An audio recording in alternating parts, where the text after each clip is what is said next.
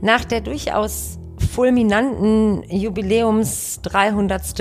Episode Sause letzte Woche ähm, mit Balance Luftschlangen, fantastischen Burgern, handverlesenen Wein und äh, natürlich großartigen Gästen ist das Setting heute etwas anders. Äh, ich sitze alleine im Homeoffice vor dem Aufnahmegerät. Aber nach der Party ist vor der Party auf die nächsten 300 Folgen. Und äh, ja, spannende Themen habe ich auch diese Woche dabei. Ähm, der Rhein-Ruhr-Express wird geplant und ähm, ab 2027 gebaut.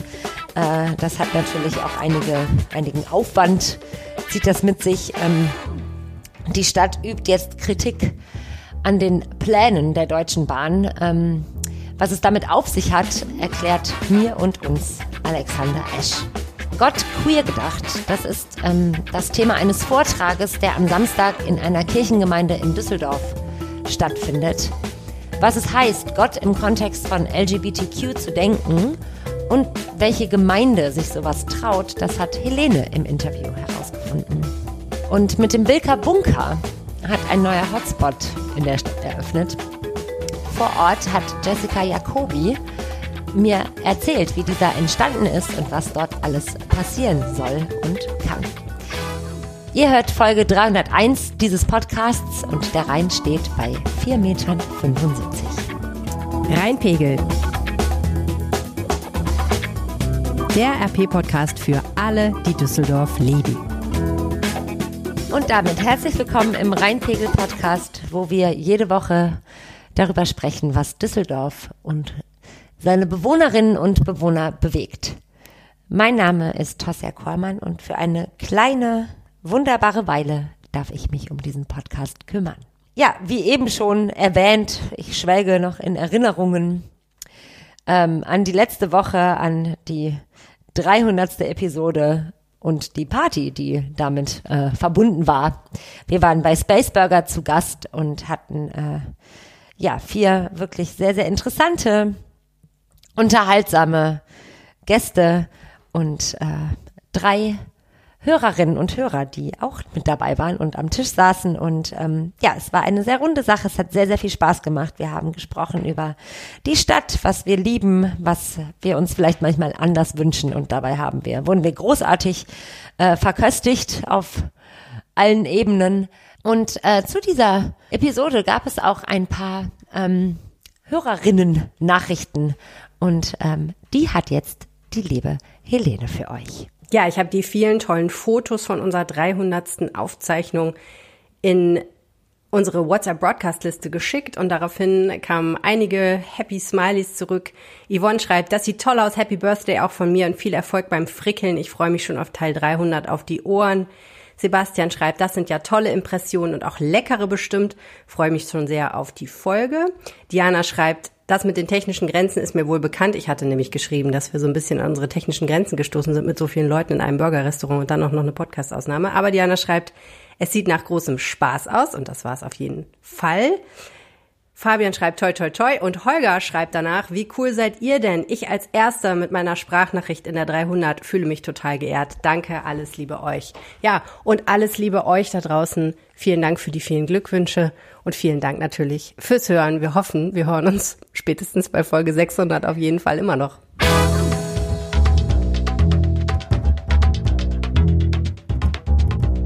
Dass Menschen, die auf den öffentlichen Nah- oder Fernverkehr setzen, äh, möglichst stressfrei und entspannt von A nach B kommen wollen, ist, glaube ich, gegeben. Ähm, dass es manchmal baulicher Maßnahmen bedarf, um ja vielleicht die ein oder andere Strecke zu optimieren oder ähm, zu erneuern, ist, glaube ich, auch klar. Dass es dabei auch manchmal kleine Hindernisse geben kann, die es zu überwinden gilt, äh, war ja auch schon hier öfter Thema 2027 in den Bau gehen soll der Rhein-Ruhr-Express RRX, ähm, der den Zugverkehr in NRW entlasten soll, ähm, und zwar vor allem auf der Kernstrecke zwischen Köln und Dortmund. Ähm, und dazu muss das Schienennetz ausgebaut werden, ähm, auch das, was durch die Stadt führt, durch Düsseldorf. Ähm, dazu gab es Pläne von der Deutschen Bahn und diese Pläne haben Kritik hervorgerufen in der Stadt. Was das bedeutet und äh, ja, welche Kritik das ist, das erklärt mir und uns mein lieber Kollege Alexander Esch. Das ist auch nicht was, was so leicht von der Zunge rollt, ne? R RRX. RRX. Man muss sich ein bisschen zusammenreißen. Ja, der Rhein-Ruhr-Express. Genau. Was bedeuten diese drei Buchstaben?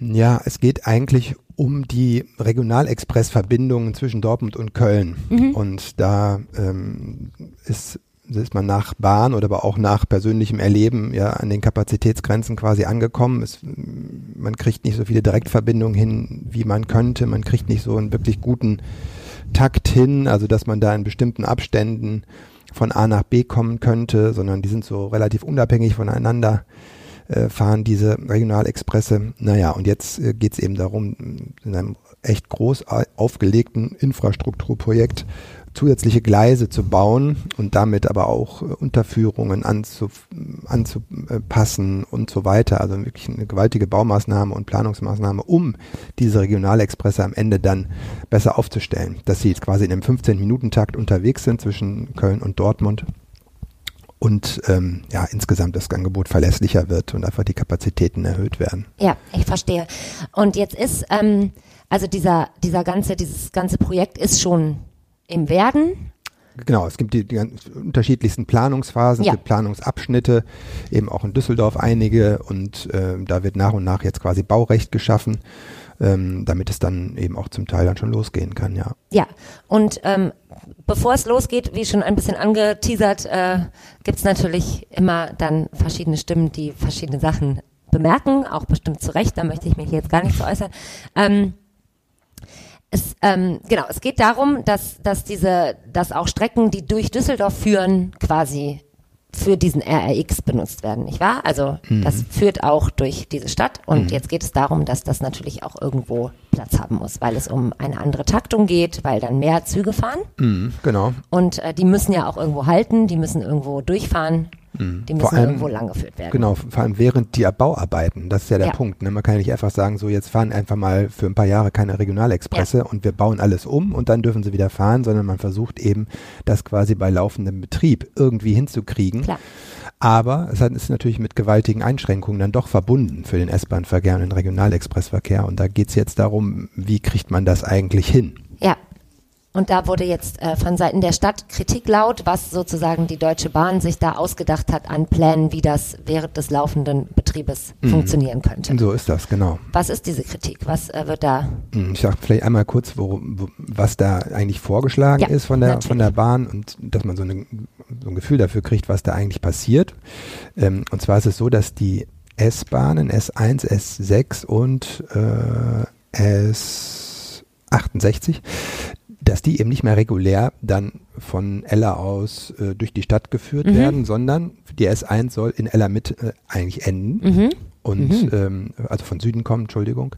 Und dann äh, umgekehrt äh, ab Ella Süd, glaube ich, ist es so, dass die S6 ähm, und die S68 dann nur noch an der Fichtenstraße halten sollen, mhm. wo es heute überhaupt gar keinen Halt gibt, sondern da wird ein provisorischer Halt gebaut vor dem Hauptbahnhof dann noch ähm, wo dann ähm, diese S-Bahn enden soll. Auf, wo an der Fichtenstraße? Das habe ich mich gefragt. Das ist quasi, wenn man ähm, die, die Werdener Straße mhm. entlang fährt und dann würde man rechts in die Fichtenstraße mhm. äh, einbiegen, wenn man jetzt vom Landgericht kommt um dann, weiß ich nicht, zum Zack oder ja. so zu fahren, äh, ist das da direkt ähm, quasi auf der rechten Seite. Ja, okay. Von der Werdener Straße kann man auch runtergucken, von der Brücke sieht man äh, äh, diese Trasse und die soll genutzt werden und ähm, gleichzeitig ist es auch so, dass Regionalexpresse dann anders äh, fahren. Die müssen dann, wenn sie aus Norden kommen, zum Beispiel am Derendorfer Bahnhof, dann, enden, äh, dann enden und wenden. Da soll eben auch ausgebaut werden. Auch am Hauptbahnhof muss umsortiert werden, dass Regionalexpresse an S-Bahn-Gleisen halten. Dafür müssen die verlängert werden. Also es ist, äh, da geht schon zur Sache. Nur man sieht, äh, da ist natürlich äh, doch eine deutliche Einschränkung bei diesem Regionalexpress- und S-Bahn-Verkehr. Und die Frage ist, was passiert jetzt mit den ganzen Leuten, die da ja. eigentlich transportiert werden? Sollen. Und ähm, da sagt die Stadt, was die Bahn jetzt da vorgelegt hat, das geht so nicht. Mhm. Weil äh, am Ende soll jetzt hier unser ÖPNV, also die Rheinbahn, soll jetzt all diese Leute zusätzlich ähm, transportieren. Also wenn man sich vorstellt, die S1 endet da in Ella Mitte, dann steigen die da alle aus und äh, ähm, steigen um auf die Rheinbahn und da sagt die, äh, sagt die Stadt und aber auch die Rheinbahn, wir haben die Kapazitäten gar nicht dafür. Ja. Ähm, ihr müsst mal bitte selber gucken, wie ihr einen Schienenersatzverkehr herkriegt und vielleicht auch schon vorher, ähm, also vor Ella, so schon auf der Anfahrt, wie das organisiert wird. Und genauso auch das, das Problem Fichtenstraße, viel zu weit entfernt, ich glaube über 600 Meter sind es ungefähr bis zur nächsten U-Bahn-Station, das sind zu lange Wege. Ähm, am besser wäre, zum Beispiel, wenn man diesen Halt jetzt näher an die Werder, Werdener Straße heranbringt, dass man eine direkte Verbindung auch zur Werdener Straße herstellen kann per Treppe oder die Unterführung äh, herrichtet, dass man ähm, die nächste U-Bahn-Station erreichen kann. Also das, das sind so verschiedene Punkte, aber ähm, auffällig doch in so einer wirklich einem langen Papier und äh, vielen Kritikpunkten, ähm, wie da die Stadt die Bahn am Ende doch kritisiert und jetzt ja eine quasi Sondergruppe fordert, wie man sich mit allen Beteiligten zusammenfindet, um jetzt dieses Problem zu lösen. Wie kriegt man jetzt die Leute transportiert? Ja, ich kann das ähm, nachvollziehen, weil es tatsächlich ein bisschen so wirkt, als ja, als kommt da so diese also die Bahn ist ja ein wenig größer als die Rheinbahn einfach, ne? Das mhm. ist ja die Deutsche Bahn. Und ähm, dass die jetzt sagen, ja, wir machen jetzt, wir haben hier diesen RRX geplant. Ich finde es immer noch schwierig, flüssig mhm. auszusprechen. Den Rhein-Ruhr-Express werde ich ab jetzt sagen. Ähm, und genau, wir haben uns das so und so gedacht und jetzt macht ihr mal mit, äh, ne, ihr habt doch da irgendwie noch ja. ein paar Gleise, ihr habt doch da eine Unterführung, wo man vielleicht, also das ist ja auch, das muss man sich ja mal gewahr machen, das sind ja alles am Ende Interimslösungen, die ja aber unglaublich aufwendig sind auch zu bauen. Also ich stelle mir vor, dass auch so eine Ersatzhaltestelle zu bauen oder mhm. mal eben so eine Unterführung, die dann zur mhm. U-Bahn führt. Ja. Also oder, ne, das ist ja alles jetzt nicht einfach mal eben so äh, hingemacht sozusagen. Ähm, also darum kann ich kann ich verstehen, dass sich da die Stadt und auch die Rheinbahn irgendwie äußern und ein wenig, äh, ja, ich möchte fast sagen, revolutionieren und da jetzt irgendwie sich zu, ja, ja, Stellung stimmt. nehmen oder Kritik. Genau, also andererseits ist es fast ein formaler Akt, ne? Man schreibt dann ans Eisenbahnbundesamt und sagt so, ja, Moment mal, also wie nehmen wir jetzt eigentlich Stellung zu diesen ganzen Plänen ja. so, ne? Ja. ja. Und ich frage mich mhm. einfach, ob das wie so ein, ist das eine also ist das wie so eine, wie soll ich das denn sagen, wie so eine formale Choreo, die es immer gibt. Also ist das klar. Mhm. Also die mhm. einen sagen, also mhm. es sind das bisschen jetzt einfach Verhandlungen. Also, ja, genau, ein bisschen also die sagen, so? ja, wir wollen hier äh, vier Gleise hinmachen. Mhm. Dann sagt die Stadt, ja, wir können aber nur dreieinhalb. Also mhm. und dann geht's so hin und her. Oder ist das eine, ist mhm. das auch eigentlich gerade eine besondere Situation, dass die Stadt da so kritisiert? Ja, also ich glaube, einmal ist es natürlich äh, ein bisschen Teil des Verhandlungsspiels, mhm. dass jetzt so beide Seiten versuchen, für sich das Maximale rauszuholen.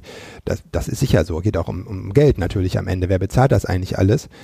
Und, ja, wer äh, bezahlt äh, das eigentlich alles? Ja, das müssen beide tun ne, mhm. ne, am Ende. Natürlich auch die, auch die Bahn. Das sagt, das ist ein Vorwurf der Stadt. Die, da muss immer konkret die Bahn auch sagen, was sie da alles übernimmt mhm. und auch diesen Schienenersatzverkehr zum Beispiel. Ähm, die Umbauprojekte natürlich, das ist, das ist natürlich schon Bahnsache. Aber ähm, das, der Punkt ist, dass sie wirklich auch jetzt beide, wie gesagt, Seiten versuchen, das Maximum für sich rauszuholen. Und ähm, ja, also man auch dann zwischen den Zeilen, ich habe nächste Woche ein Interview mit der Bahn, wo dann mal auch Stellung genommen werden soll zu dieser Kritik, man eben auch hört, naja, die Stadt wusste wiederum auch, was, was wir hier vorhaben und so. Und das ist eigentlich, eigentlich auch alles schon abgesprochen. Mhm. Umgekehrt äh, sagt die Stadt, ja Moment, äh, wir hatten ja eigentlich alles abgesprochen, aber jetzt ist das alles nicht da in, mhm. den, in den Plänen. Ne? Also da wird sich so ein bisschen der schwarze Peter auch zugeschoben. Dann wird er am Ende zu einer Kompromisslösung kommen. Also kurzum, auf der einen Seite ist das Teil des Verhandlungsspiels, aber ich finde diese Kritik, die da jetzt kommt, so dezidiert, die ist schon, äh, schon heftig und, und, und deutlich. Und da wundert man sich schon oder kriegt vielleicht ein Gefühl dafür, wie schwierig es ist, zwischen diesen beiden Playern da Einigung herzustellen. Und man hat das ja am Konrad-Adenauer-Platz, sieht man das seit 20 Jahren oder mehr, ähm, wie man da versucht, diesen Platz äh, zu erneuern und sich abzustimmen und wie aufwendig das ist, in wie vielen unterschiedlichen Planungsschritten, Rahmenvereinbarungen, die geschlossen werden, man da so Schritt für Schritt vorankommt. Und ähm, ja, also da äh, ringen da irgendwie so zwei große, weiß ich auch nicht, äh, Institutionen miteinander. Ähm, ja, das ist nicht so ganz einfach offenbar. Vielen Dank für dieses sehr mal wieder gerne. sehr erhellende Gespräch. Ähm, und ja, ich habe mich, glaube ich, noch nie so viel mit Bahnverkehr beschäftigt und das ist doch eigentlich auch ganz schön. Äh, bis bald. Ja, bis dann. Tschüss. Hier folgt jetzt eine kleine Pause, in der vielleicht auch ein wenig Werbung läuft.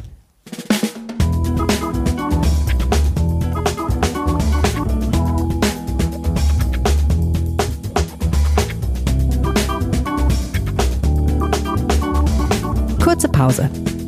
Vielleicht mit etwas Werbung.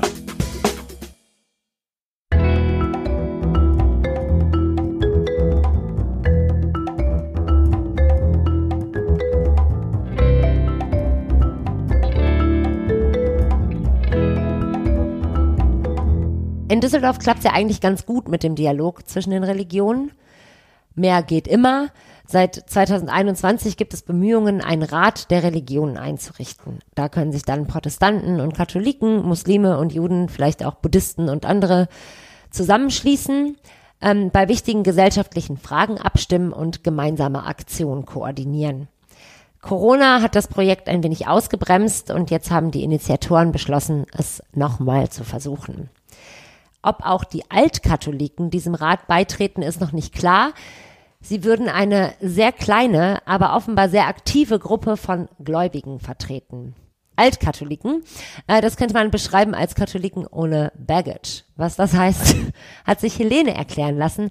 Sie hat mit dem Düsseldorfer Pfarrer Clemens Engels von der altkatholischen Gemeinde gesprochen, weil dort am Samstag ein, äh, ja, eigentlich ungewöhnlicher Vortrag stattfindet.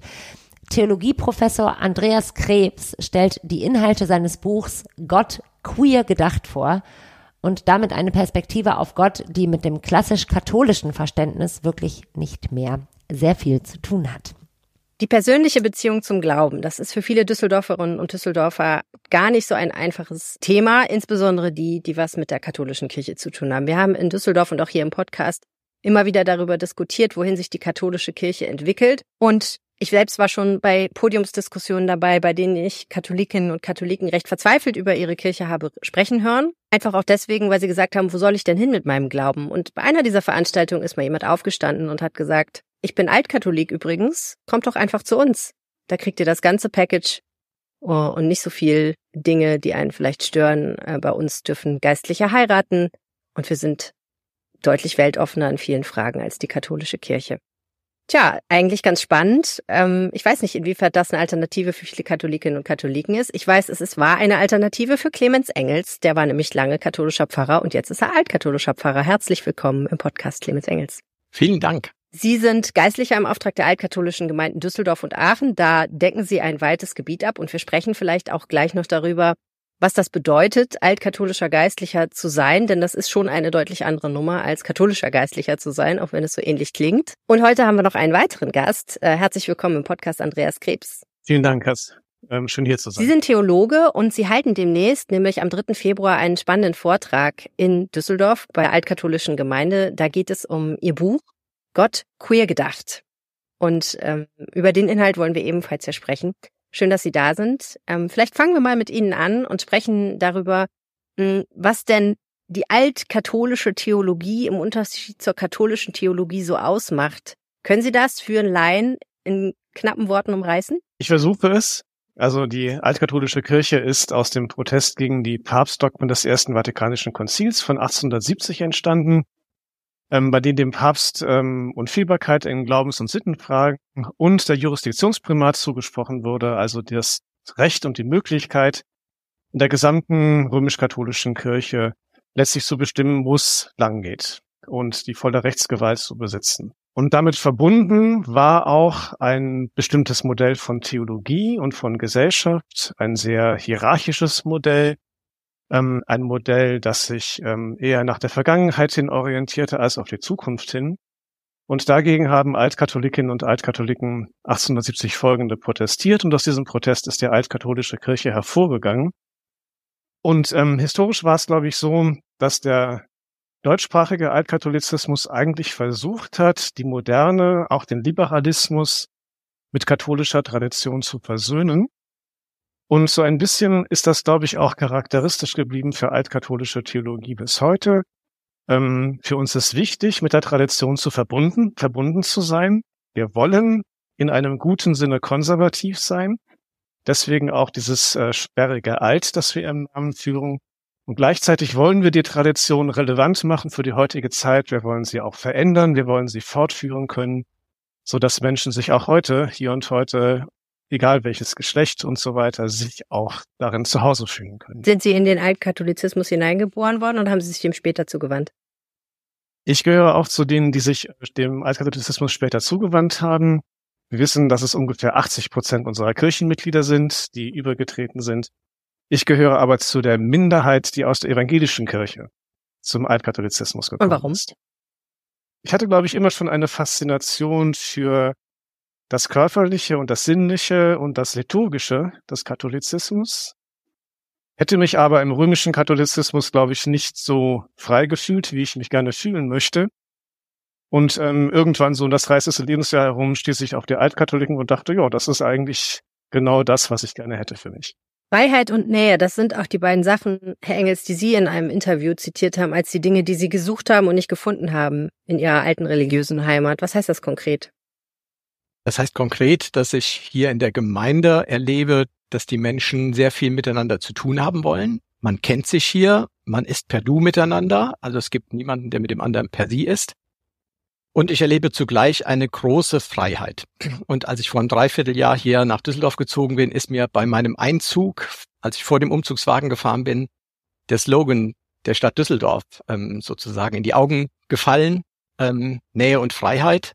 Und da habe ich gedacht, das passt, das ist ein Zeichen, dass du jetzt hier gelandet bist. Ähm, die zwei Worte, die zwei Begriffe, die dir wichtig sind, spielen auch in Düsseldorf eine Rolle. Nähe trifft Freiheit, ja, dieser Slogan, der ist ja durchaus äh, auch ähm, kontrovers diskutiert worden, aber ich glaube, das ist auch normal für einen Stadtslogan. Die einen finden ihn toll, die anderen finden ihn ein bisschen nichtssagend. Was ich spannend finde, ist, dass sie sagen, die Nähe hat mir gefehlt. Ähm, wobei es ja wahrscheinlich auch katholische Gemeinden gibt, in denen die Leute schon auch sehr eng miteinander zusammenarbeiten, oder?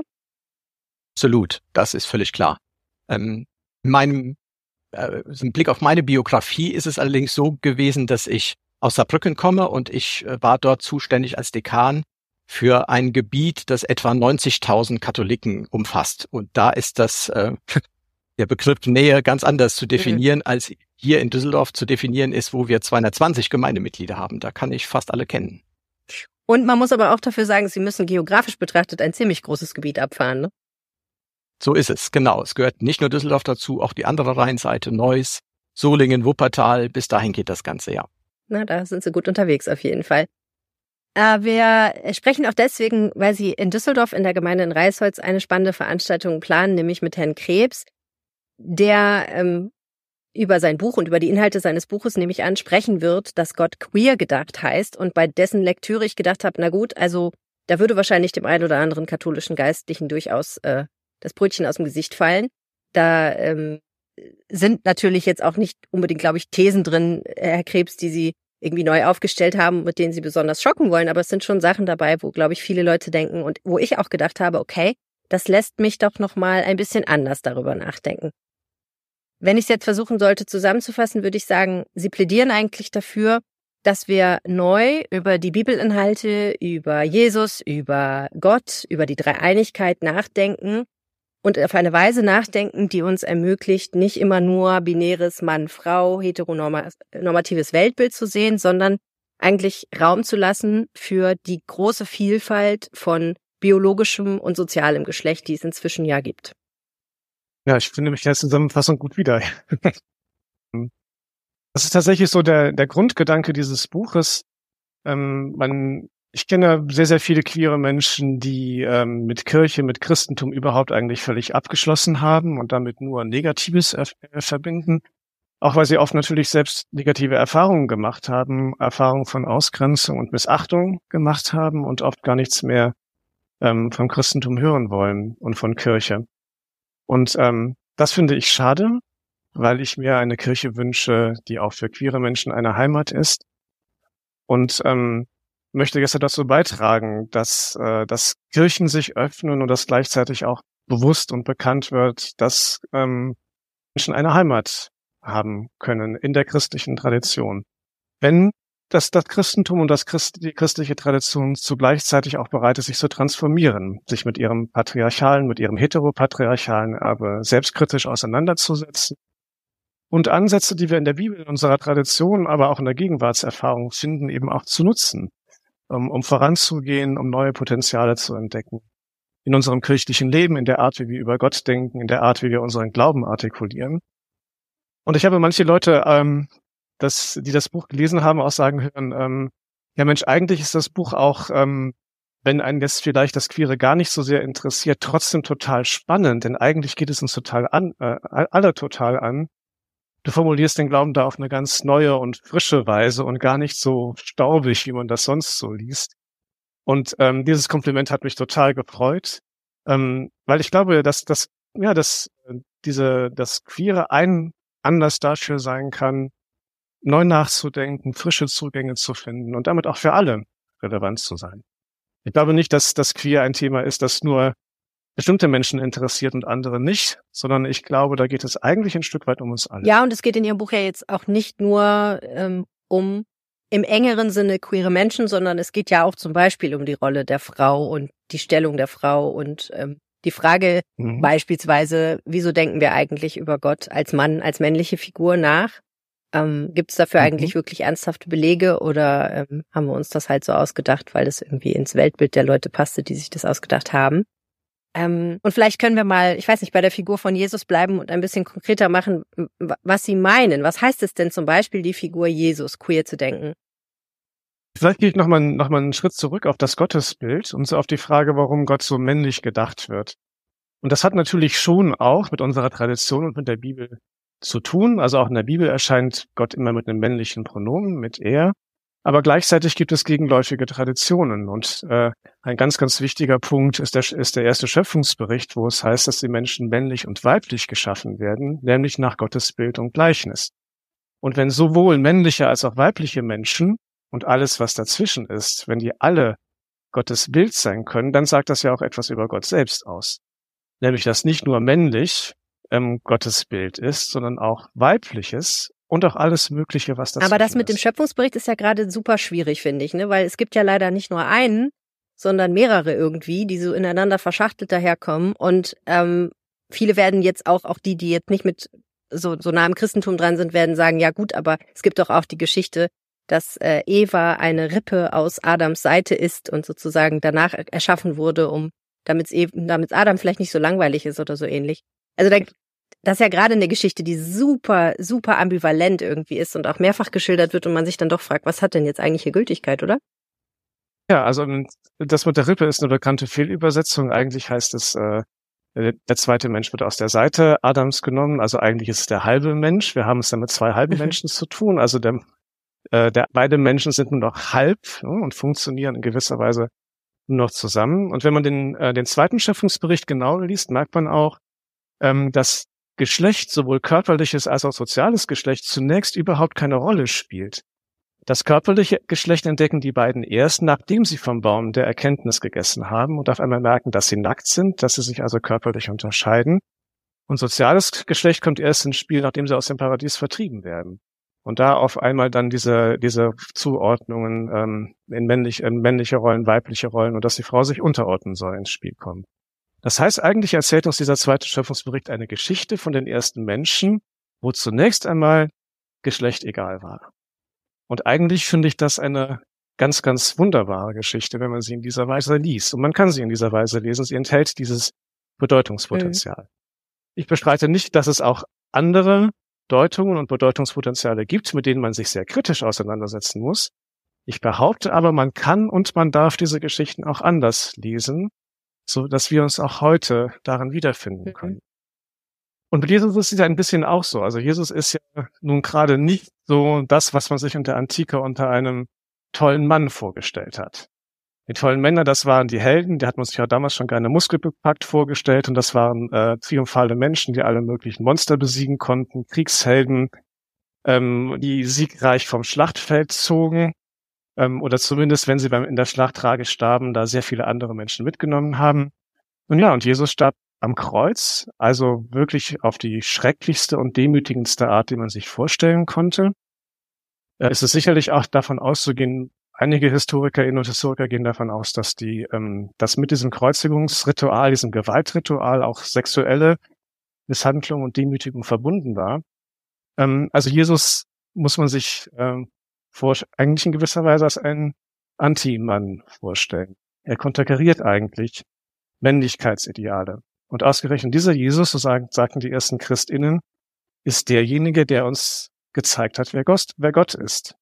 Weil Gott diesen Jesus eben halt nicht dem Tod überlassen hat, sondern sein Leben unterstrichen, bekräftigt, mhm. bejaht hat und ihn hat auferstehen Ja, lassen. und sie weisen auf ein ganz spannendes und irgendwie logisches Detail hin, wenn tatsächlich Maria die Mutter Gottes ist, aber es eigentlich keinen Zeugungsakt von einem Mann gab, wenn es tatsächlich eine jungfräuliche Empfängnis war, wo soll denn dann eigentlich die, der entsprechende Chromosomensatz hergekommen sein?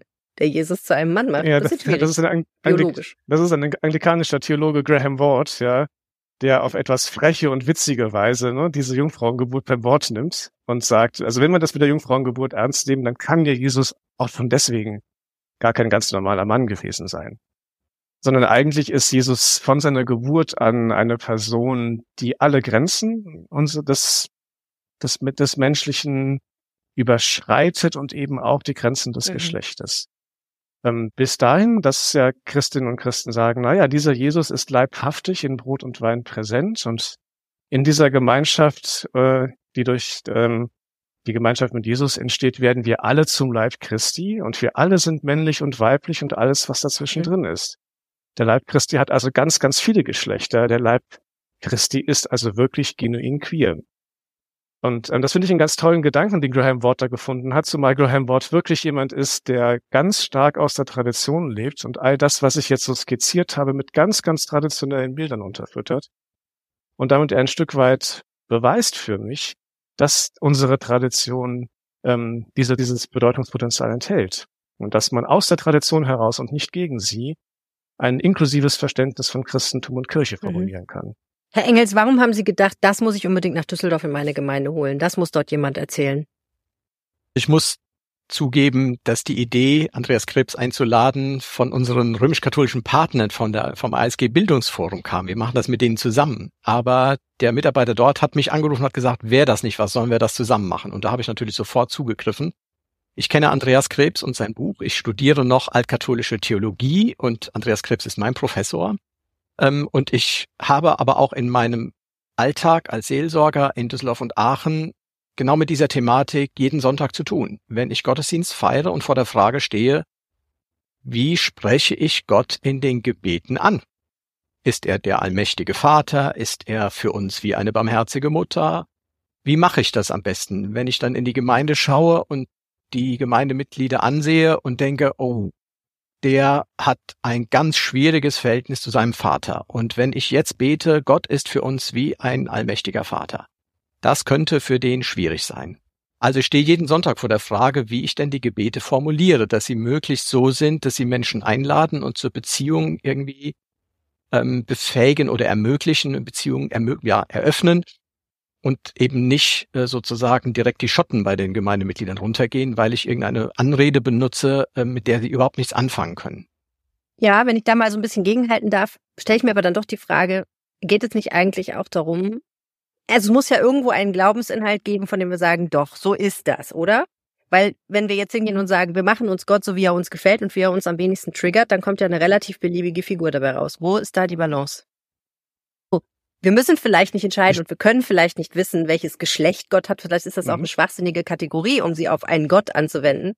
Aber äh, wenn man hingeht und sagt, wie kann ich das so gestalten, dass sich möglichst keiner, dass keiner das als Problem empfindet und dass, dass jeder die Möglichkeit hat, da so nahe dran zu kommen wie möglich, dann kommen wir ja an eine Stelle, wo jeder sich so sein eigenes Gottesbild machen kann, oder?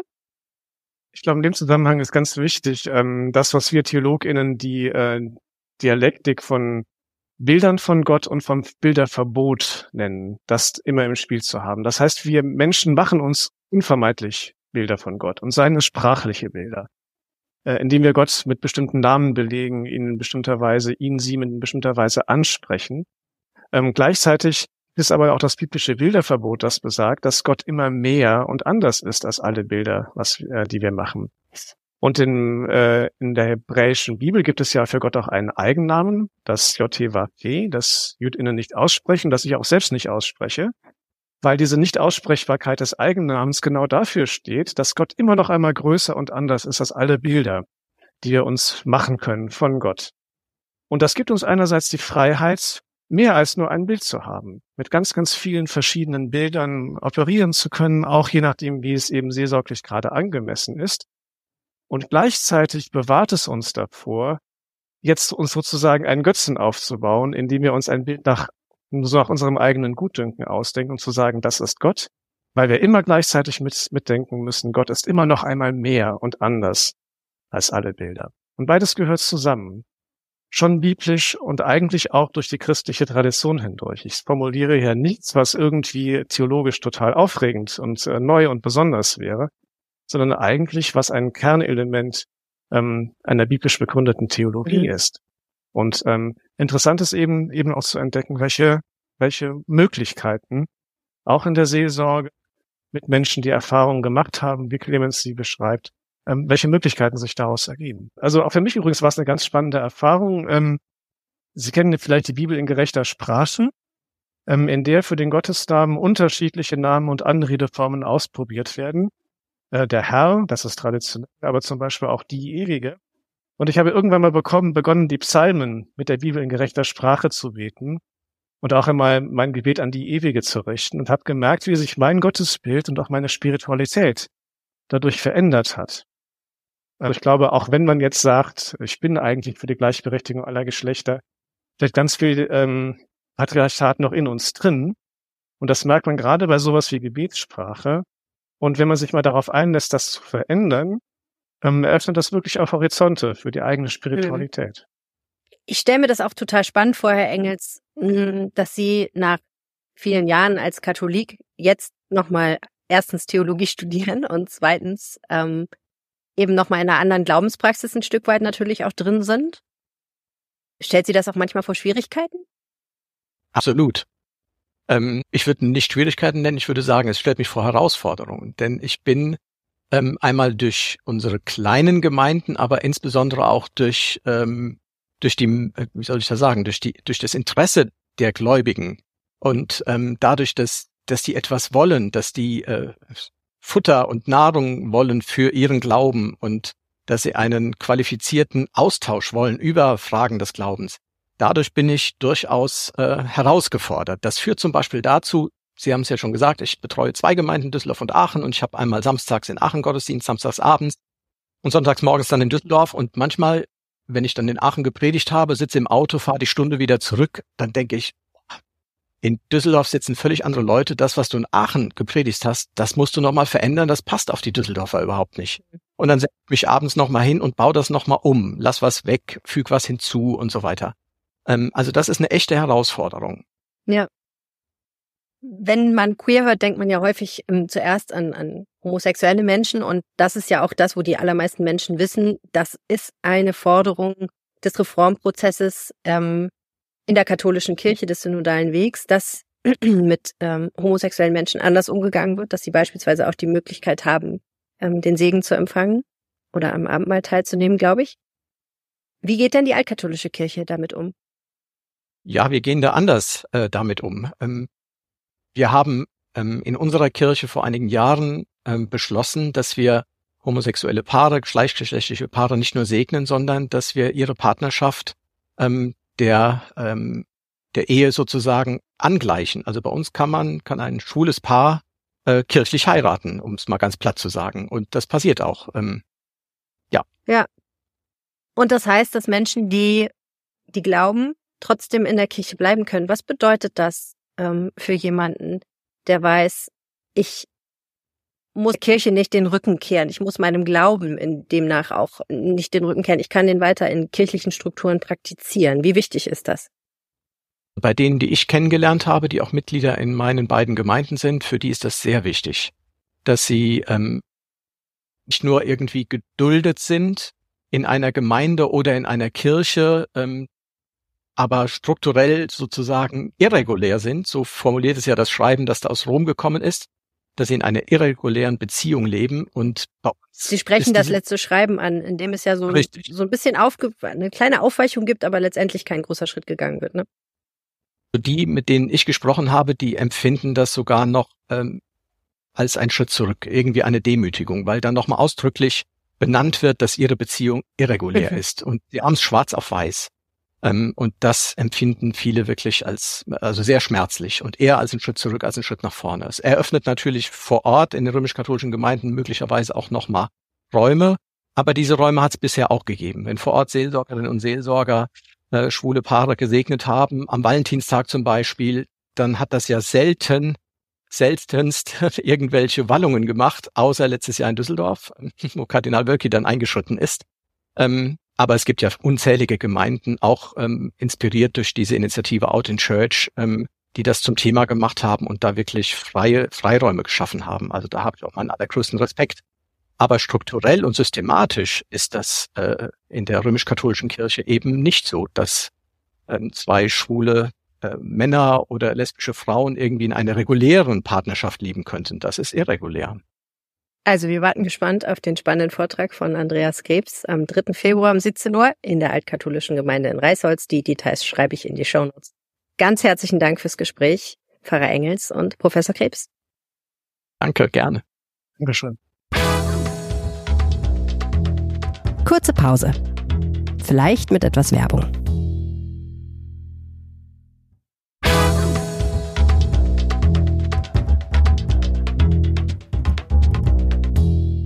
Mit dem Bilker Bunker bereichert seit August letzten Jahres ein neuer Kulturort unsere wunderschöne Stadt.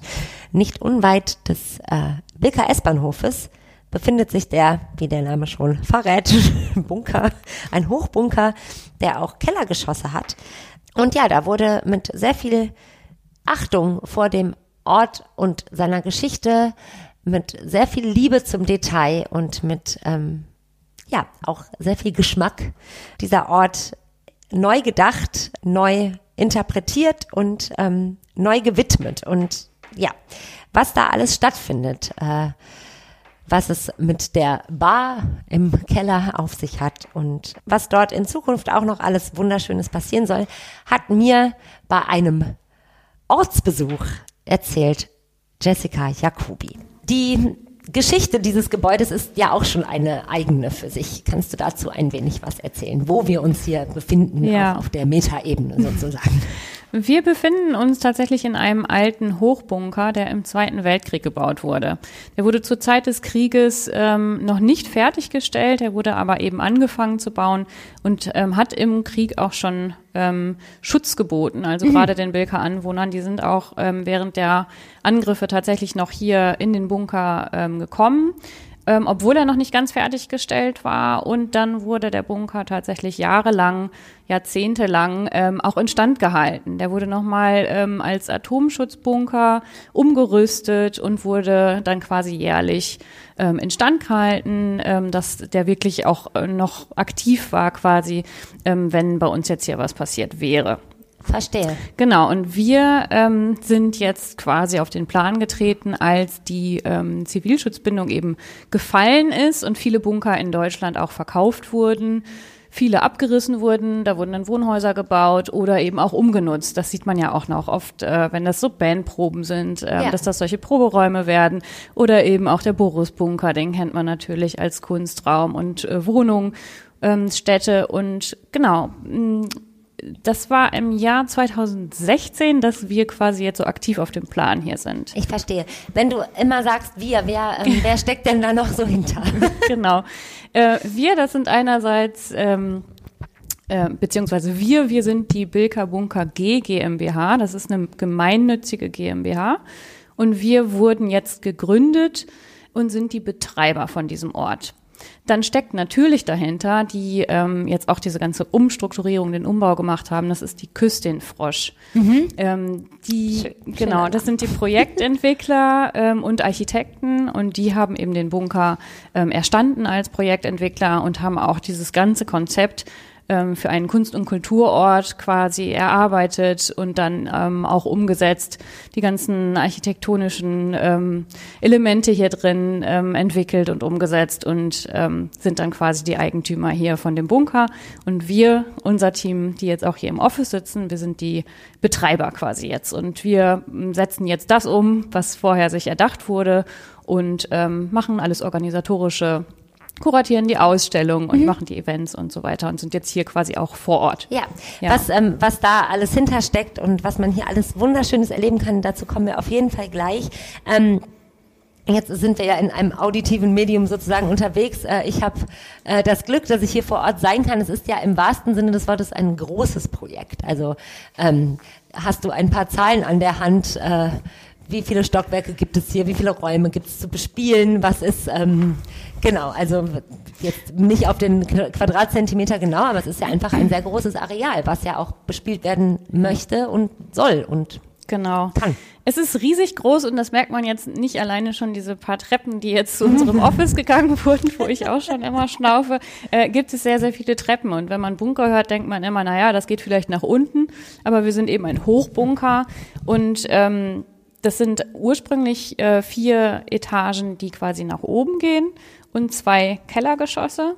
Und dann wurde aber eben von den Architekten auch oben drauf gesetzt, das sind zwei Etagen, wo jetzt solche Wohnkuben entstanden sind, die eben auch äh, privat äh, verkauft werden und auch im Verkauf auch sind. Die sind jetzt separat von unserem Geschehen hier unten, aber das sind eben auch noch Geschosse, die oben drauf gesetzt wurden. Ja, es ist schon äh, tatsächlich sehr eindrucksvoll und ähm, es ist natürlich, also das, ich finde, das ist sogar noch nicht mal Geschmackssache, es ist einfach sehr, sehr schön. Also wir sitzen hier in einem Raum, der hat so einen ja fast zitronengelben, m- Moos gemischten Teppich, ne? Würdest du auch sagen? Ja. So, also genau, es, also es changiert so ein wenig.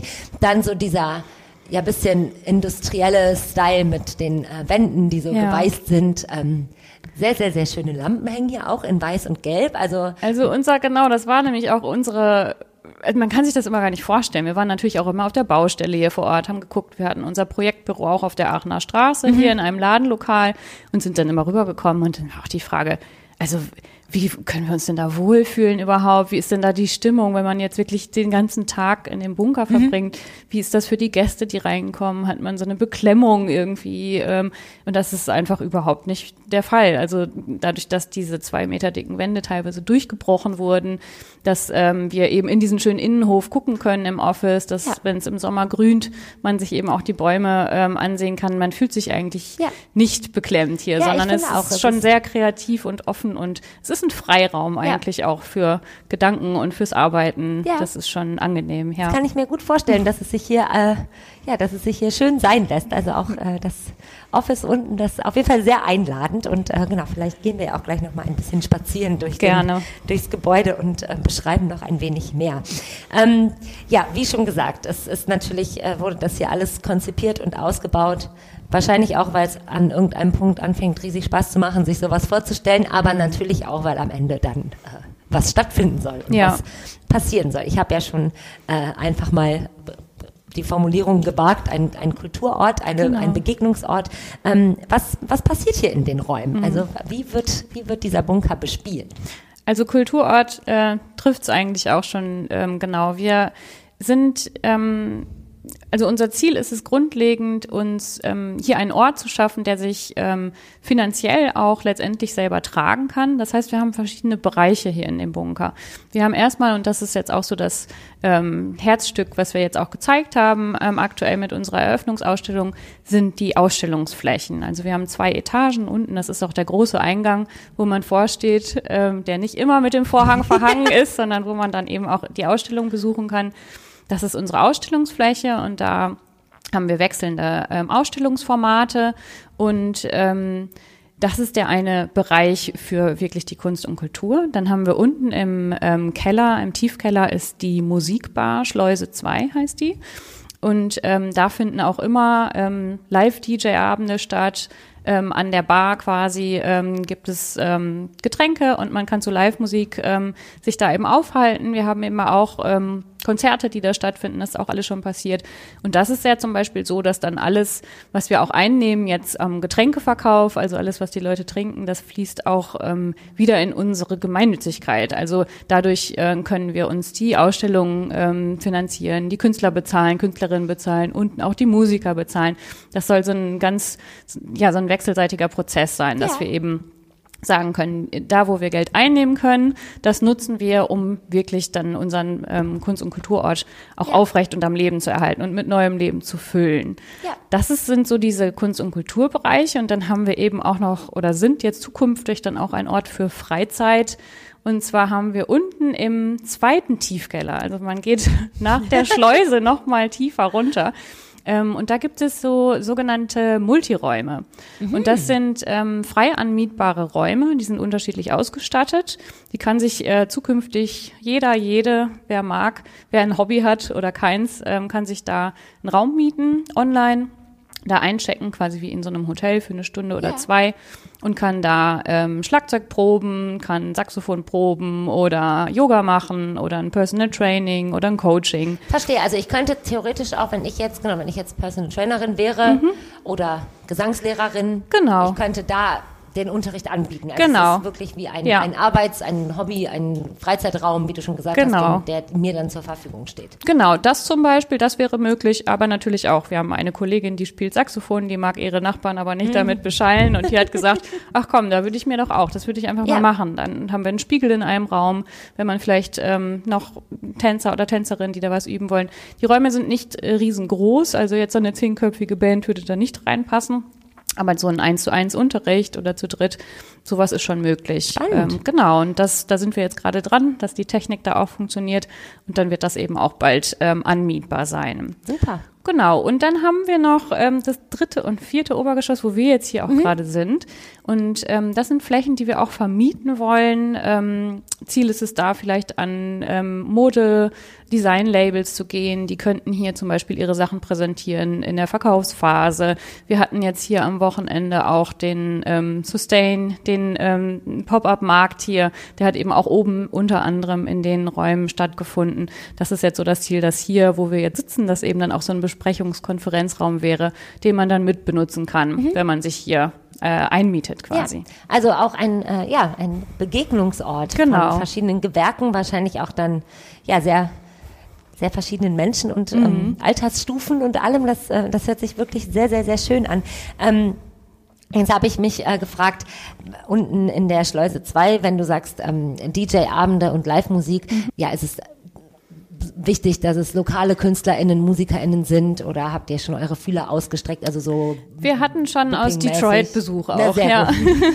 Zum Beispiel. Also wir sind da schon ähm, sehr äh, Fühler ausstreckend. Ähm, verantwortlich ist da der ähm, Tobias Rösken, der macht da, der ist sowieso auch in Düsseldorf schon sehr vernetzt und in der Branche ähm, unterwegs und ähm, der ist da für das Musikprogramm und eben die Gestaltung ähm, zuständig und genau. Und kann man sich, ähm, also wie rum funktioniert das? Kann man sich quasi bei euch bewerben als, als kunstschaffende äh, Person oder als Musikerin? Ähm, oder sucht ihr erstmal das Programm aus? Also gibt's, kann man, genau, wenn ich jetzt denke, so, ich hab, ja, bin auf Tour, ich würde gerne hier Ja. spielen oder was ausstellen, was performen. Genau. Wir kriegen ähm, natürlich auch schon per se äh, ganz viele Anfragen und das ist natürlich auch schön. Wir freuen uns immer, wenn sich die Menschen natürlich hier auch interessieren und gehört haben, dass wir jetzt da sind.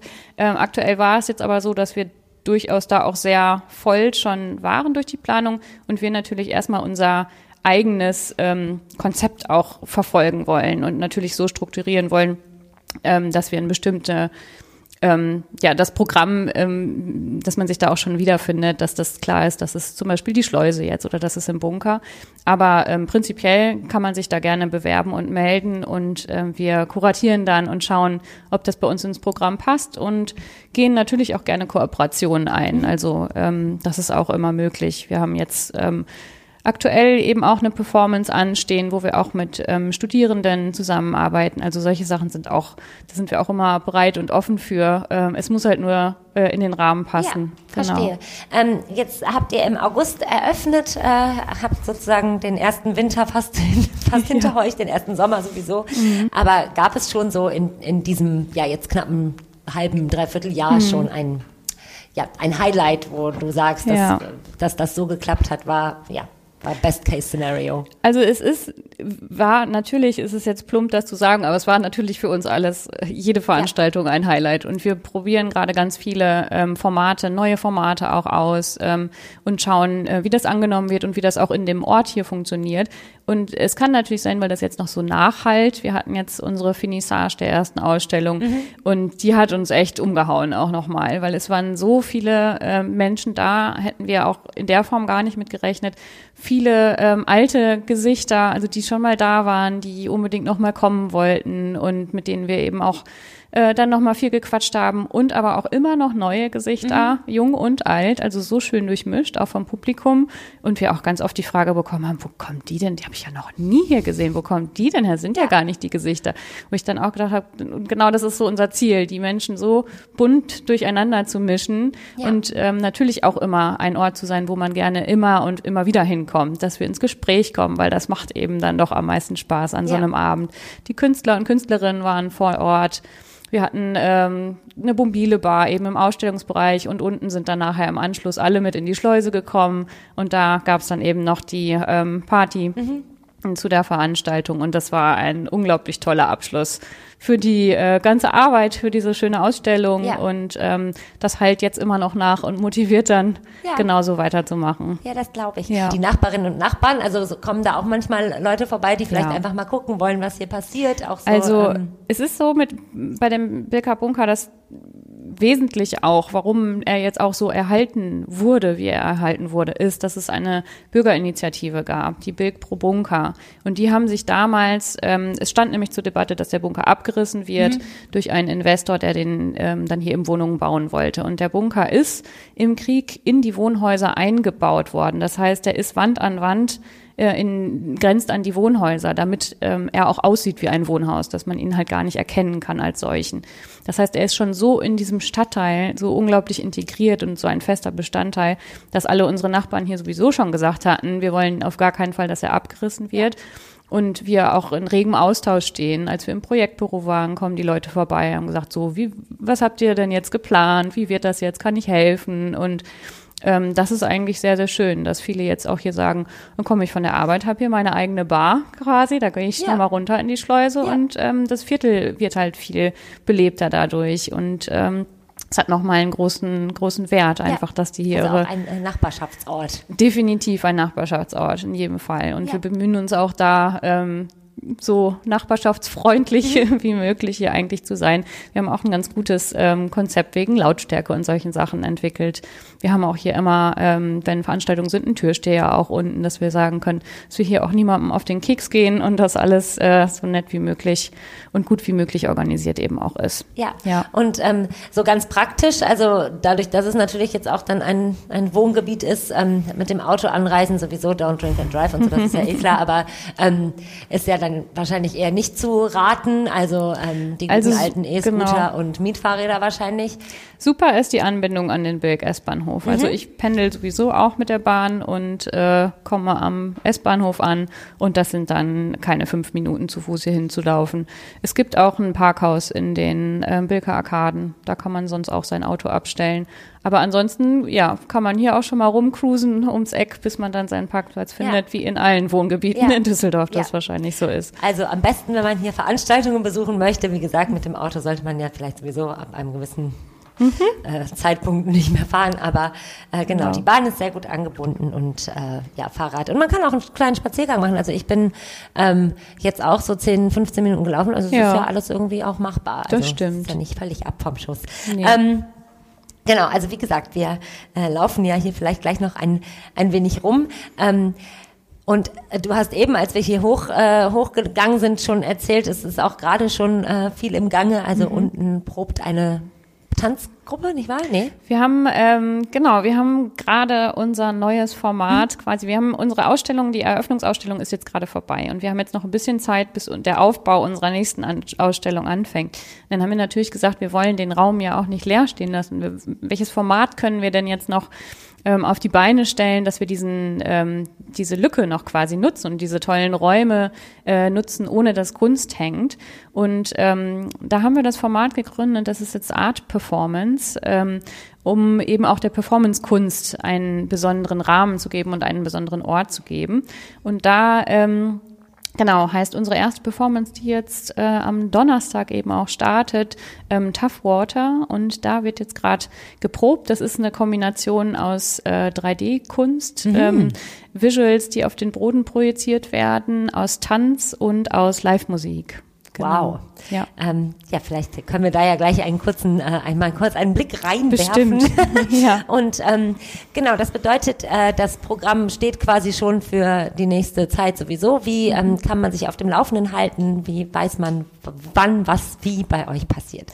Also ähm, sehr gerne bei Instagram, mhm. @bilkabunka und ähm, auf unserer Webseite bilkabunka.de. Da ähm, haben wir eben auch immer alle ähm, aktuellen Termine und Themen drauf. Ähm, man kann uns auch eine Mail schreiben an die info at bilkabunka.de, mhm. wenn man in den Newsletter zum Beispiel aufgenommen werden möchte. Und ansonsten auch mal die Augen aufmachen, ähm, ob er das, er oder sie das eine, ein oder andere Plakat entdeckt. Äh, da wird jetzt auch demnächst was kommen. Und ähm, ja, anteasern kann ich auf jeden Fall schon mal. Das ist die Folgeausstellung, die beginnt am 22. Februar. Ähm, Zwischenwelten wird die hm. heißen. Und ähm, da wird der Bunker nochmal so eine ganz neue Transformation erfahren. Also er wird sich im Inneren nochmal verwandeln und ähm, es wird auch eine Gruppenausstellung sein. Und darauf kann man sich schon mal freuen. So, inzwischen haben wir uns auf den Weg gemacht. Ich habe gerade schon off the record äh, gestellt, ob du schon mal in jedem Raum dieses Gebäudes warst. Äh, ja, ich habe gesagt, dass ich mehrfach in äh, allen Räumen dieses Gebäudes war, auch noch im Baustellenbereich hm. quasi, sind wir hier doch äh, wirklich zahlreich rumgestreunt und das haben uns alles intensiv angeschaut. Ja. ja, hier macht man Meter, nicht wahr, wenn man mhm. so von einem genau. Raum in den anderen. Ja, und jetzt oh. hört man auch schon Operngesang. Genau, Operngesang.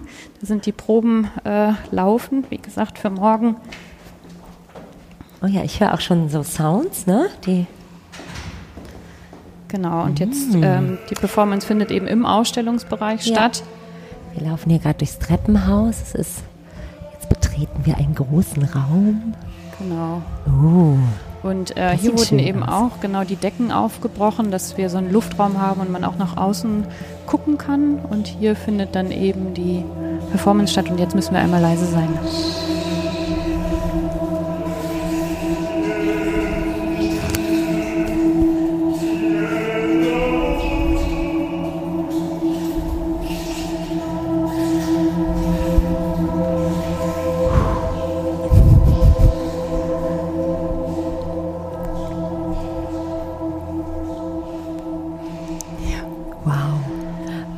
Auf jeden Fall sehr, sehr stimmungsvoll jetzt schon. Ich habe es auch noch nicht final gesehen, also jetzt in den Proben. Deswegen bin ich da auch gespannt, mhm. wie es nachher wird. Das glaube ich. Ähm, genau, und da wir hier gerade stören, würde ich sagen, gehen wir einfach mal in den Tiefkeller, ja. wo wir niemanden stören werden. ähm, und können uns auch nochmal die Bar anschauen. Die ist eben auch, ähm, also da ist das Konzept natürlich auch so, dass wir so oft wie möglich für alle geöffnet haben. Mhm. Also jetzt keine geschlossenen Gesellschaften großartig, ja. sondern da kann jeder kommen, wenn er mag, ähm, von Mittwoch bis Samstags. Ja. Abends haben wir immer geöffnet. Das wollte ich gerade fragen, wie die Öffnungszeiten per se sind, außerhalb der Veranstaltungszeiten sozusagen. Ne? Genau, ne? die mhm. Musikbar hat von Mittwochs bis Samstags ab 19 Uhr geöffnet. Also und theoretisch kann ich äh, in drei Stunden schon wiederkommen und dann. Genau. Hallo. Ah, okay. Ja. Gemütlich. Also hier, ich beschreibe das mal ein bisschen. Wir sind hier jetzt im Keller, im ersten Kellergeschoss, nicht wahr? Es geht genau. noch eins runter, wo ja. dann die Räume sind. Hier ist eine äh, Bar, eine schwarze Bar. Hier hängen ja, Gläser. Sieht alles sehr sehr schön aus. Also das ist jetzt natürlich die Sitze. genau Putzbeleuchtung, mhm. also sehr grell. Wir mhm. haben ähm, ein Lichtkonzept, ähm, das hat ein Lichtdesigner aus Berlin für uns mhm. gemacht. Ähm, das ist sehr stimmungsvolle äh, Farben, die auch mit der Musik und mit äh, der Akustik ähm, quasi ähm, ähm, ja reagieren ja. oder darüber einstellbar sind.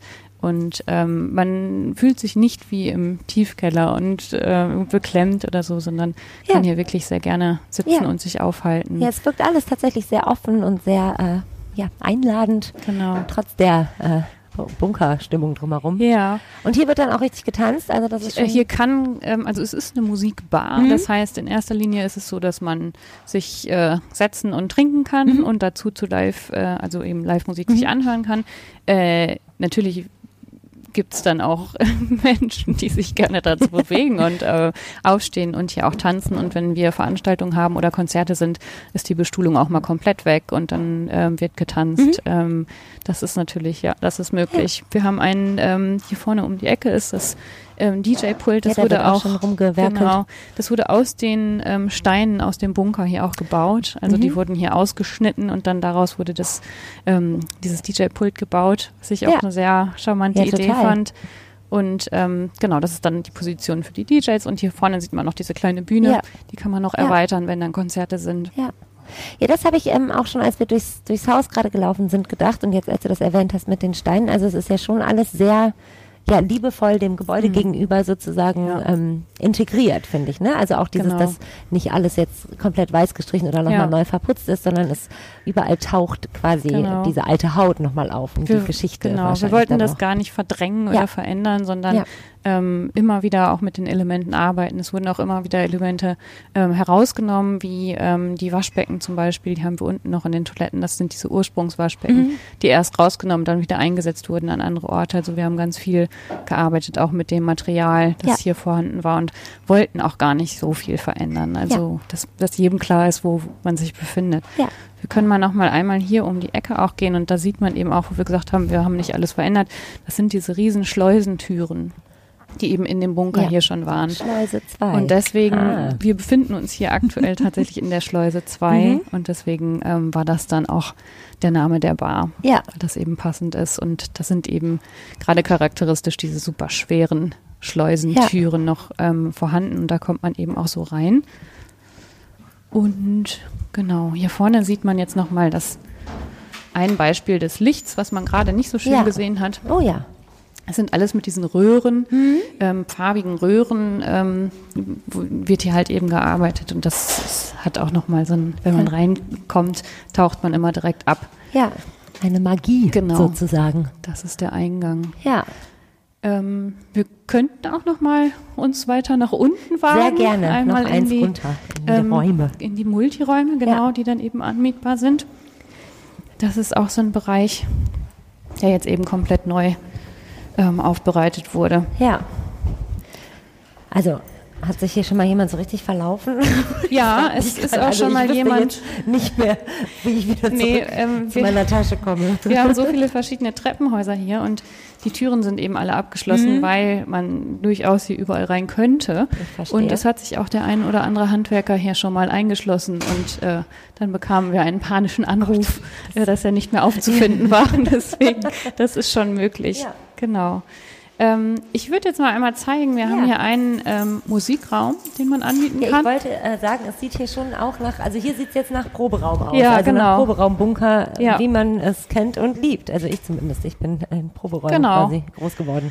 Ah, hier stehen zwei Schlagzeuge. Hier stehen Ah, Das sind Schlagzeuge. aber auch sehr, also da muss ich jetzt mal kurz wieder ins Private abrutschen. Also ich habe ja äh, Musik studiert und ich habe, Ah, ähm, bin auch noch Musikerin und habe dementsprechend sehr viel Zeit schon in diversen. Proberäumen ähm, verbracht und das ist auf jeden Fall einer der, sch- der Ja. schönsten. Also wirklich, es ja. ist hier immer noch der, genau, die Wände sind immer noch in diesem bisschen roughen Style, aber hier Genau. stehen Regale, auch diese Röhre wiederholt sich hier, ne? Also Licht genau. ist wunderschön. Also ja, wow, hier stehen zwei sehr, sehr, sehr neu aussehende Schlagzeuge. Die sind auch neu. Ja. Die dürfen benutzt werden. Ähm, Teppichboden, genau. Und, Und auch dafür ist, ähm, ist der, also jetzt tatsächlich, wenn sich Bands oder äh, Kunstschaffende, Kulturschaffende, MusikerInnen irgendwie dafür interessieren, also es ist auch hier der Rest der Technik, also ich kann hier mit einer Band, du hast schon gesagt, vom Platz jetzt nicht unbedingt mit einer Mhm. Big Band, aber also was wir hier haben, äh, sind diese beiden Schlagzeuge. Der Rest äh, muss selbst mitgebracht super. werden, Mhm. quasi. Genau, weil wir gedacht haben, okay, mit so einem Schlagzeug kommt man hier halt einfach nicht Ja. an. Und es ist schon so, dass wir auch einen Schlagzeuglehrer hier ähm, schon hatten auch. Und dann ist das eben Ja. äh, ist das dann auch schön, Okay. wenn man das auch mit anbieten kann. Ja. Aber ansonsten, ähm, genau, ist das jetzt die Ausstattung. Und es Ja. ist eher gedacht, dass ich das immer wieder oder kann ich sagen, ich miete das jetzt jeden Montag oder Ich kann mich da, das ist eigentlich wie so ein, wo macht man das denn eigentlich? Man kann sich so einen, so einen wiederkehrenden Slot dann Okay. irgendwie buchen. Ja, okay. Also wir haben jetzt keine festen Mieter dann, dass Ja, man sagt, der verstehe. Raum ist komplett geblockt. Aber ich kann ja sagen, für die nächsten Wochen ähm, buche ich mir immer schon Ja. mal den Termin von 18 bis 20 Uhr am Montag oder Ja. so und kann das dann online in dem System so angeben. Dann kriegt man einen Code für die Türe und kommt dann rein und hat dann eben für die Stunde oder für die Ja. zwei Stunden dann diesen Raum für sich. Super. Und dann kann es natürlich manchmal sein, dass äh, jemand anderes da schneller war und sich da den Termin geschnappt hat. Aber ähm, wir haben dann, also das sollte eigentlich klappen, denke ich mal, wenn man das äh, vorher weiß und genau, bringt Super. Seine das Sachen dann auch mit. über die Homepage, also da kann man sich Genau, da- alle, die das- sich dafür interessieren. Genau, das ist noch nicht freigeschaltet, wir sind da aber dran und das sollte jetzt in der nächsten Zeit dann Ja, auch soweit sein, super. dass wir da loslegen können. Ja. Sehr, sehr schöne Proberäume Genau. auf jeden Fall. Ja, ich habe noch einen Special-Raum. Den äh, mag ich am liebsten. Ähm, der ist ähm, pink. Ja. Uh, ja, ich sehe schon, hier ist also hier ist eine grüne Tür. Da, Genau. Also auch die, es ist schon durchaus farbenfroh. Ja, das sind unsere, wir haben Ah unsere Bilka Bunker Farben. Genau, Ach, hier da ist ist auch schon, ein Studio. genau, hier ist ein äh, Schlagzeuglehrer gerade, der auch Ah. hier Unterricht gibt. Geil, Genau. ich. Und genau, das ist der pinke Raum. Das sind unsere Bunkerfarben. Wir Mhm. haben so eine Farbpalette an, hat die Agentur für uns G31 entwickelt. Und Oh. äh, genau, hier eben ein großer Spiegel, ein pinker Boden für Yoga, Tanz, Ja. Sport. Ähm, kann man sich hier Auch so ein entfalten. bisschen äh, hier wie so eine Sprossenwand, ne? Also Genau. durchaus auch balletttauglich, wenn man Ja. Mhm. sich irgendwo festhalten muss. Sehr schön. Oh ja. Ist aber Ja. ein schönes Pink, ne? So ja, finde äh, ich auch. Bisschen rosig. Ja. Rosen, Rosenpink. Sehr schön. Genau.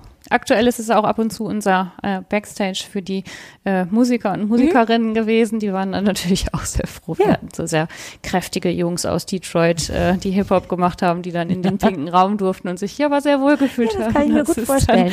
Dann, äh, schon, ähm, ja, Ja. ganz schön. Ja. Also hier sehe ich mich auch die ein oder andere Pirouette drehen. Also ich komme auf jeden Fall wieder. Werde wahrscheinlich, sobald das System freigeschaltet ist für die nächsten drei Monate, Ja. alle Räume buchen. Genau, einmal alles ausprobieren. Genau. Genau, ja, wir haben hier noch so einen kleinen Umkleidenbereich. Also wenn man jetzt irgendwie mit Klamotten Ja. kann, kommt, kann man sich die Super. auch äh, lassen und ja, Also auch für ein äh, zweites Kellergeschoss sehr hell und freundlich und Ich finde einladend. auch, Also ja. äh, das ähm, ja, hat gut funktioniert. Ähm, ich danke dir sehr, äh, Sehr dass gerne. du mich empfangen hast, dass du ähm, all meine Fragen beantwortet hast und so viele schöne Dinge über diesen Ort hier erzählt hast. Ähm, ja, ich komme wieder auf jeden Fall. freuen wir uns drauf. Möchtest du noch irgendwas loswerden? Gibt es noch was zu sagen? Nö, wir freuen uns auf jeden und jede, die ähm, oder der uns gerne hier besuchen möchte. Wir haben, wie gesagt, laufend wird jetzt hier auch Programm sein und ähm, ja, wir sind da einfach immer froh, wenn die Menschen kommen und der Ort einfach belebt ist, weil Ja. dafür soll er da sein. Wunderbar. Vielen, vielen Dank. Gerne.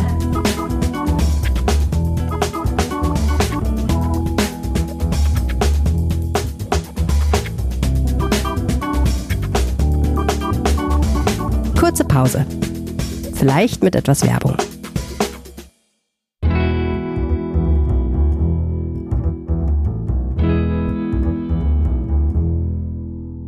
Jetzt kommt das Wochenendwetter für Düsseldorf. Vom Wetterstruxi. Wir sind ja ganz freundlich in den Februar gestartet, aber der Februar bleibt leider nicht so freundlich. Ich grüße euch damit ganz herzlich zum Wochenendwetter. Ihr hört es schon, meine Stimme ist ganz schön belegt und ich schniefe ein bisschen. Mit anderen Worten, ich bin erkältet und hoffe, dass das zumindest mal so vom Ton her nicht ganz so unangenehm ist für euch. Wir wollen uns trotzdem das Wochenendwetter anschauen und zum Wochenende gibt es zumindest mal zu sagen, dass wir am Freitag neue Wolken bekommen werden. Es werden aber erstmal nur Wolken sein und kein Regen. Der Regen setzt erst zum Abend ein und die Temperaturen liegen bei drei bis neun Grad. Auch der Samstag bringt uns immer wieder viele Wolken. Die Sonne wird wohl gar nicht durchkommen und es fällt immer wieder Regen. Es wird so leichter Sprühregen sein. Manchmal ist es auch leichter anhaltender Regen bei 9 bis 10 Grad. Der Sonntag bringt uns überhaupt gar keine Veränderung. Es fällt immer wieder leichter Regen. Zum Abend hin intensiviert sich dieser Regen ein bisschen und die Temperaturen liegen bei 9 bis 10 Grad. Die neue Woche soll wohl dann freundlich starten, aber bereits zum Dienstag ziehen neue Wolken an, äh, auf mit neuem Regen. Dann möchte ich mit euch einmal in Richtung des äh, Trends gucken. Und da sieht es im Moment so aus, dass wir bis zum Karnevalswochenende in dieser milderen Luftmasse liegen. Mit anderen Worten, wir haben dann ja äh, immer mal wieder Regen, äh, viele wolkige Phasen, aber vor allem die Temperaturen liegen so äh, im Schnitt so bei sieben bis neun, manchmal sogar bis zehn, elf, zwölf Grad. Und damit sind wir in einer sehr milden Witterung für den Februar. Dann werden die Temperaturen pünktlich zum Karnevalswochenende wahrscheinlich runtergehen auf einstellige Werte oder auf untere einstellige Werte. Im groben Schnitt liegen dann so bei etwa ein bis fünf Grad. Dazu kann es dann, wenn dann Schauer aufziehen, auch schon mal ein bisschen Schnee geben und die ein oder andere Nacht dürfte durchaus auch frostig werden. Das ist das, was zumindest uns dann sehr wahrscheinlich nach Karneval erwarten dürfte. Aber das ist alles noch so weite Zukunftsmusik. Das müssen wir weiter im Auge behalten. Und dann werde ich euch dann zum kommenden Wochenendwetter in der nächsten Woche dann nochmal genauere Infos mitbringen. Eine kleine Sache habe ich aber noch, und zwar der Februar steht ja jetzt an und ich habe mir mal so angeschaut, welche Wetterextreme gibt es denn so im Prinzip in Richtung Februar. Und da sieht es so aus, dass wir potenziell bis zu 21 Grad bekommen könnten. Das gab es zuletzt am 27. Februar 2019 und es gibt auch ziemlich, ziemlich warme Nächte teilweise, so wie, die, so wie der 4. Februar 2004 und dort ging es nicht unter 12,1 Grad. Also, wenn die Wetterkonstellationen passen, dann kann, können schon ganz schön warme Februartage bei rumkommen. Die kältesten Tage, die liegen schon ganz schön weit zurück, und zwar der 9. Februar 1986 dieser brachte uns minus 6,5 Grad am Tage und minus 15,4 Grad als Tiefstemperatur. Auch das ist für den Februar durchaus möglich. Gerade weil wir jetzt die Tage bis zum ja, bis zum neun, bis zur neuen Woche dann äh, auch die kälteste Zeit des Jahres haben tatsächlich. Ähm, es gab dann zwischendurch auch schon mal sehr nasse und sehr trockene Februarmonate. 2020 war sehr nass, 1986 dieser eisige Winter oder dieser eisige Februar. Der brachte kaum Regen und es sind auch durchaus schwere Stürme möglich mit 126 Kilometer pro Stunde am 26. Februar 1990. Also auch dort ist ganz schön was geboten. Der Februar ist im Prinzip eigentlich ein sehr kalter Monat, aber er bietet auch viele Möglichkeiten, mal aus dieser Kälte und eisigen Witterung herauszustoßen. In diesem Sinne wünsche ich euch jetzt ein schönes Wochenende und wir hören uns dann nächste Woche wieder, hoffentlich genesen, mit dem Wochenendwetter. Bis dann, ciao, ciao. Mehr Düsseldorf-Wetter gibt es im Wetterstruxi-Blog. jensstrux.blog. Und damit eine schöne Woche mit ja vielleicht dem einen oder anderen Sonnenstrahl. Tschüss. Wieder einen Rheinpegel durchgehört. Gratulation. Jetzt müsst ihr nur noch jemandem von dieser Episode erzählen. Danke.